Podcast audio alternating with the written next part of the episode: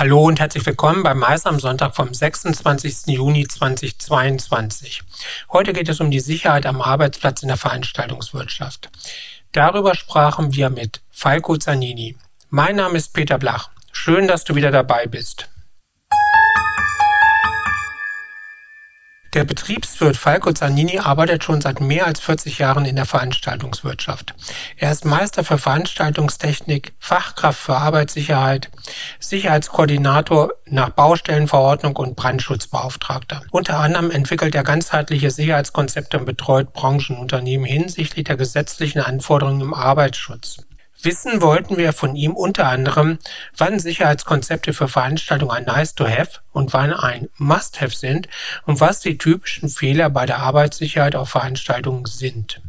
Nachfolgend ein Auszug.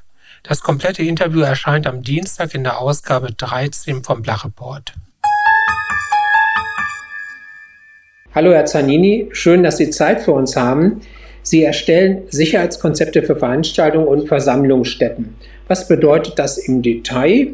Ja, Sicherheitskonzepte für Veranstaltungen, wo kommt das her? Das kommt aus der Versammlungsstättenverordnung, beziehungsweise in Nordrhein-Westfalen nennen wir das Ganze Sonderbauverordnung. Das ist eine Verordnung zum Baurecht es ist eben ein, ein, ein wichtiges Tool, das eben notwendig ist, damit, ähm, damit die Behörden sehen können, was sie gemacht haben, sicherheitstechnisch, also wie die Sicherheitsorganisation aufgebaut ist, ähm, welche möglichen Gefahren resultieren oder möglicherweise äh, resultieren aus der Veranstaltung, ähm, um die es geht, welche äh, Gegenmaßnahmen, Schutzmaßnahmen haben sie, ähm, für den Schutz der Besucher und ähm, auch natürlich der Künstler und der Direktbeteiligten abgeleitet. Wie ist das Ganze ähm, aufgebaut? Also wie ist die Organisation? Was passiert, wenn was passiert ist? Also wer muss was, wie, wo, auf welche Weise äh, tun und umsetzen? Wer sind die Beteiligten? Dazu kommen Pläne, ähm, Kommunikationsübersichten, Organigramme, Gefährdungsbeteiligung zu der äh, zu der Veranstaltung, Gefährdungsbeurteilung zum Publikumsverhalten. Also das, das kann schon relativ umfangreich werden. Und da gibt's natürlich immer relativ viele Missverständnisse. Also in vielen Diskussionen wird dann immer gesagt, ja, aber es ist ja erst ab 5000 Menschen oder das ist ja erst ab einer, ab einer äh, Halle, in einer Multifunktionshalle mit 5000 Besuchern. Nein, das ist nicht so. Äh, in der Versammlungsstättenverordnung steht drin eben, wenn es die Art der Veranstaltung erfordert, dann müssen Sie ein Sicherheitskonzept erstellen. Aber auf jeden Fall ab 5000 Besuchern. Es kann also durchaus sein, dass Sie eine Veranstaltung haben, die für Sie, was so die, die erwarteten Besucherzahlen an, äh, angeht, relativ klein ist. Aber je nachdem kann es durchaus sein, dass der, der Künstler oder die Umgebung oder beides durchaus äh, Gefahren mit sich bringen können. Dann kann es sein, dass Ihnen die Behörde schon unter 5000 erwarteten Besuchern sagt, so, jetzt machen Sie mal ein Sicherheitskonzept. Wann sind denn Sicherheitskonzepte ein Nice to have und wann ein Must have? Nice to have ist, wenn man sich grundsätzlich immer genau diese Gedanken macht, von selber als Veranstalter bei allen Veranstaltungen. Must have ist es eben zum einen, wenn die Behörde es fordert, wie ich schon gerade gesagt habe, oder eben, ähm, wenn man den Wert von 5000 Besuchern erreicht nach Versammlungsstättenverordnung. Dann ist es definitiv ein Must have. Da kommen Sie auch aus der Sache nicht mehr raus. Sie erstellen Gefährdungsbeurteilungen und Dokumente. Wofür? Was bedeutet das in der Praxis für den Veranstalter? Ja, aber also Gefährdungsbeurteilung ist ja die Frage, in welche Richtung wir gehen. Ähm, natürlich müssen Sie im Rahmen der Erstellung eines Sicherheitskonzeptes auch Gefährdungsbeurteilungen erstellen. Das heißt, Sie müssen sich überlegen, welche Gefährdungen ähm, können auf die Veranstaltung einwirken, von außen Terrorgefahr, Amoklauf, Brand, Blitzschutz, äh, Blitzgefahren, Wettergefahren und ähnliches, Publikumsreaktionen und dann eben Schutzmaßnahmen ableiten oder, und da kommt es dann auch hauptsächlich her, es geht dann hauptsächlich in den Arbeitsschutz rein. Im äh, Arbeitsschutz, nach Arbeitsschutzgesetz und allen relevanten Regelwerken ist es die Pflicht des Unternehmers bzw. Arbeitgebers, Gefährdungsbeurteilung zu erstellen. Also zu schauen, was für Gefährdungen kann ein Beschäftigter äh, haben bei seiner Tätigkeit, welche Schutzmaßnahmen können sie ableiten, damit der äh, Beschäftigte eben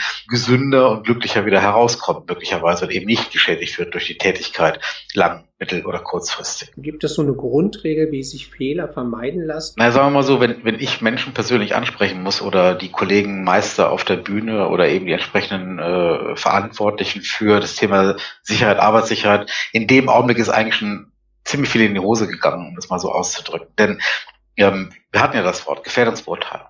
das Erstellen einer Gefährdungsbeurteilung oder mehrerer Gefährdungsbeurteilungen ist eben einfach so ziemlich die allererste Arbeitgeberpflicht.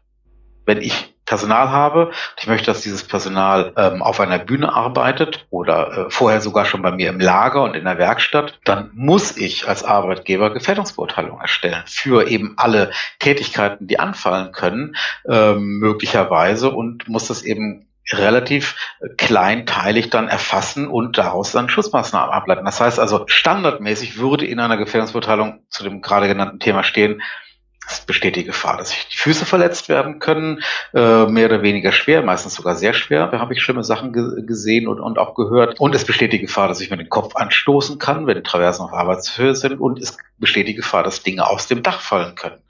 Ob es nur ein Rigger ist oder ein Multitool oder eine äh, Porzellan-Kaffeetasse, ja, das ist auch schon mal passiert. Das ist ja egal. Aber ich habe erfasst, das kann passieren und da muss ich Schutzmaßnahmen ableiten. So ein Dauerbrenner aus, aus meiner Erfahrung war ja immer die ultralange Arbeitszeit. Das gilt im Tourneebusiness mehr als bei Standalone-Veranstaltungen. Diese ultralangen Arbeitszeiten waren ja eher die Regel als die Ausnahme und gelten ja zum Beispiel auch für Messen. Ist das immer noch ein Punkt, über den man spricht, oder hat sich das mittlerweile reguliert? Ja, da gibt's ja nicht zu viel zu regulieren. Die, die Rahmenbedingungen sind ja klar, elf Stunden Ruhezeit, maximal zehn Stunden am Tag äh, Arbeitszeit. Das ist gerade nicht besser geworden tatsächlich. Also gerade dieses Jahr ist das schon relativ wild, was ich da so mitbekomme. Und ich weiß, ich werde jetzt gleich gehasst dafür, aber das scheint tatsächlich hauptsächlich im Augenblick ein Problem bei deutschen Produktionen zu sein bei vielen amerikanischen und äh, englischen Produktionen ist das nicht ganz so schlimm. Also Betonung auf nicht ganz so schlimm. Dieses Jahr höre ich ganz, ganz viel von den Messen, dass die äh, Aufbauzeitfenster seitens der Messegesellschaften noch mehr eingekürzt worden sind, damit die ihre Hallen noch schneller umschlagen können. Das passt alles nicht. Es wird dann noch mehr eingekürzt und noch mehr Druck auf die Messebauer ausgeübt oder auf andere Beteiligte. Schauen wir noch mal zum Schluss ein bisschen die Zukunft. Aus Ihrer Sicht, welche Maßnahmen zur Erhöhung der Arbeitssicherheit in der Veranstaltungswirtschaft wären denn erforderlich oder wünschenswert zumindest? Ja, da spricht mein Arbeitsschützerherz, ähm, dass alle Arbeitgeber und Unternehmer ihre Pflichten aus dem Arbeitsschutzgesetz ernst nehmen und eben genau das machen, worüber ich ja schon gesprochen habe. Also wirklich mal hinsetzen, Gefährdungsbeurteilungen schreiben, sich auch mal wirklich Gedanken machen, Schutzmaßnahmen ableiten, die ähm, die Schutzmaßnahmen vernünftig umsetzen, Leute fortbilden, ähm, denen vernünftige ähm, Schutzausrüstung zur Verfügung stellen und grundsätzlich miteinander sprechen, in die Planung gehen, in die Vorplanung gehen. Und je größer das Ganze ist, kann auch mal wirklich eine, eine echte Koordination durchführen. Mein seligster Wunsch wäre tatsächlich, dass jeder einfach wirklich das Thema Arbeitsschutz ernst nimmt. Denn Arbeitsschutz, Arbeitssicherheit ist Betriebssicherheit im Sinne von, der Betrieb kann sicher funktionieren. Ich halte mich an jede Regel, die in Deutschland gilt. Punkt. Ja, dann sage ich vielen Dank an Falco Zanini. Dankeschön.